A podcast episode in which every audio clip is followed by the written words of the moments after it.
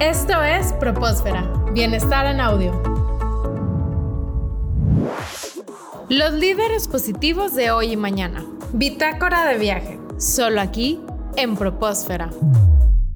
Cuando uno menciona la palabra robótica, puede pensar en conocimientos muy complejos y difíciles, pero realmente un joven o una joven puede acercarse a la robótica de una forma muy amena y divertida a través de los equipos. Para hablarnos más de esto, estamos con Melissa Gómez Solís. Ella es alumna de sexto semestre de preparatoria en Campus Nuevo Laredo, es capitana de Sociedad Halley y es actualmente la capitana del equipo de robótica de Nuevo Laredo, Borderbot 5874. Hola Melissa, ¿cómo estás? Hola, muy bien. ¿Cómo te sientes de estar en Propósfera. Mm, muy feliz que me hayan invitado.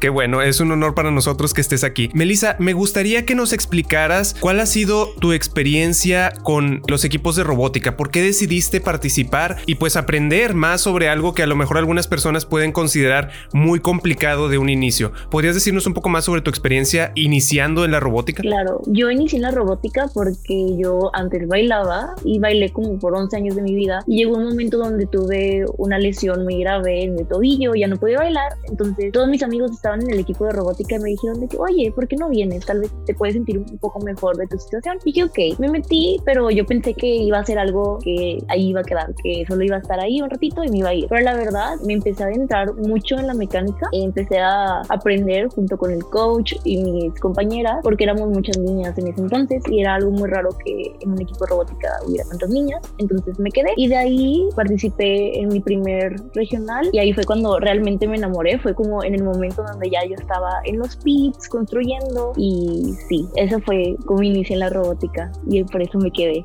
Qué bien, fue en tu primera competencia entonces que dijiste esto, esto me encanta, esta emoción de, de mezclar eh, la robótica con esta sensación de deporte y pues ir aprendiendo, ¿no? ¿Qué fue lo más difícil para ti cuando decidiste participar en, en el equipo de robótica y cómo es que eres nombrada capitana del equipo? De las cosas más difíciles era demostrar que sí podía, porque en el campo de la robótica ahorita es como algo muy nuevo que las mujeres tomen la iniciativa de estar ahí y de que construyamos, porque en mi generación el robot fue construido 70% por mujeres. Qué bien. Entonces, eso fue de las cosas más difíciles. También el aprender algo nuevo, algo que no sabía así nada, porque pues yo venía más de un deporte y fue de aprender a programar, aprender a hacer la electrónica, la mecánica, eso fue de las cosas más difíciles. Y como yo llegué a ser capitana fue que me fue tan bien en mi año rookie que llegué a ser, se reúnen siete alumnos en los pits y esos son los mejores de todo el equipo y yo llegué a ser uno de los tres mejores siendo la technician. Entonces básicamente yo, yo entraba a la arena a competir con el robot también y así fue como me eligieron primero y después ya nos hicieron unas entrevistas y yo quedé porque tenía ya más currículum de liderazgo. Aparte de esto pues hice capitanes y hice unas cosas del,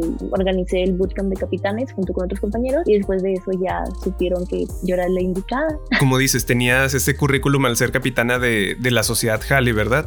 Y me comentabas que ya tienes decidido qué es lo que quieres estudiar como carrera, ¿verdad? Así es. ¿Nos podrías comentar un poco más sobre esto? Bueno, yo siempre quise estudiar medicina, toda mi vida, siempre cuando estaba chiquita, siempre le decía a mi mamá que yo quería ser doctora, pero cuando yo llegué a la robótica me di cuenta que tenía pues un talento para esto, tenía un talento para lo que era la ingeniería y investigando me di cuenta que había esta carrera que juntaba las dos, que juntaba tanto medicina como ingeniería y ingeniería biomédica. Y me di cuenta que podía realmente llegar a cambiar el mundo porque es una carrera muy nueva, con tecnología muy nueva y van a ser los doctores del futuro básicamente.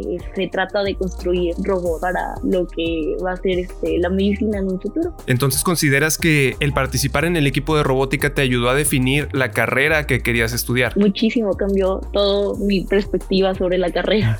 ¿Tienes definido tu propósito de vida? Claro que sí mi propósito de vida es cambiar la vida de las personas con el STEM, o sea, con la ciencia, la tecnología, la Claro, qué bueno que lo tienes tan claro. ¿Y qué te dijeron en tu casa? ¿Qué te dijeron tus, tus familiares cuando quisiste entrar en la robótica y cuando les dijiste quiero estudiar ingeniería biomédica? Pues mis papás son contadores, entonces nada que ver con lo que yo hago, con lo que yo siempre hice también en el baile. Primero mi papá fue como, ¿estás segura que te vas a salir del ballet? Porque pues como quiera podía seguir, aunque la lesión, pero yo le dije que no, pues es que sí me quiero meter, la verdad.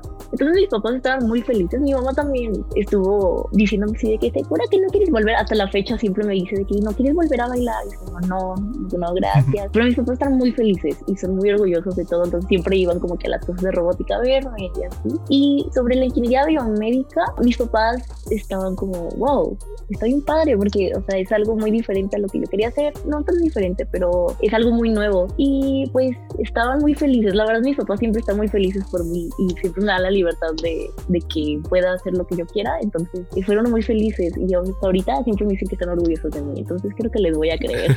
Qué bueno, porque a fin de cuentas el apoyo de la familia es indispensable para lograr muchas de las metas que nos proponemos en la vida. Melissa, ya para terminar, me gustaría saber qué le dirías a un estudiante que tenga esta duda si participar o no en, los equipos de robótica, que piense que pudiera ser complicado o, muy, muy difícil. Y también un comentario final que tengas para las personas que nos escuchan. Pues si te quieres unir a un equipo de robótica completamente, hazlo. Es la mejor cosa de la vida. Para un alumno puede cambiar tu vida porque no solamente robótica, también hay otras cosas que pueden ser como los negocios dentro de un equipo de robótica. La verdad lo vas a disfrutar muchísimo, vas a conocer a muchísima gente de todo el mundo también, te vas a, divertir muchísimo en los regionales, eh, vas a conocer eh, lo que es el trabajo con estrés, pero muy, con mucha felicidad. También te vas a quedar afónico de gritarle a tu equipo y creo que mi comentario final es que el liderazgo y la robótica han cambiado completamente mi vida y espero que otras, otras personas también puedan encontrar su camino,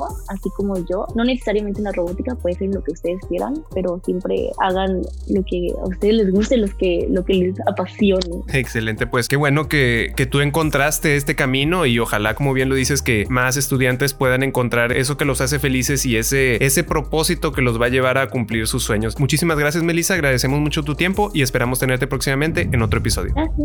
Esto fue Propósfera. Bienestar en audio. Las opiniones vertidas en este programa son responsabilidad de quienes las emiten y no representan necesariamente la opinión de Universidad Tech Milenio.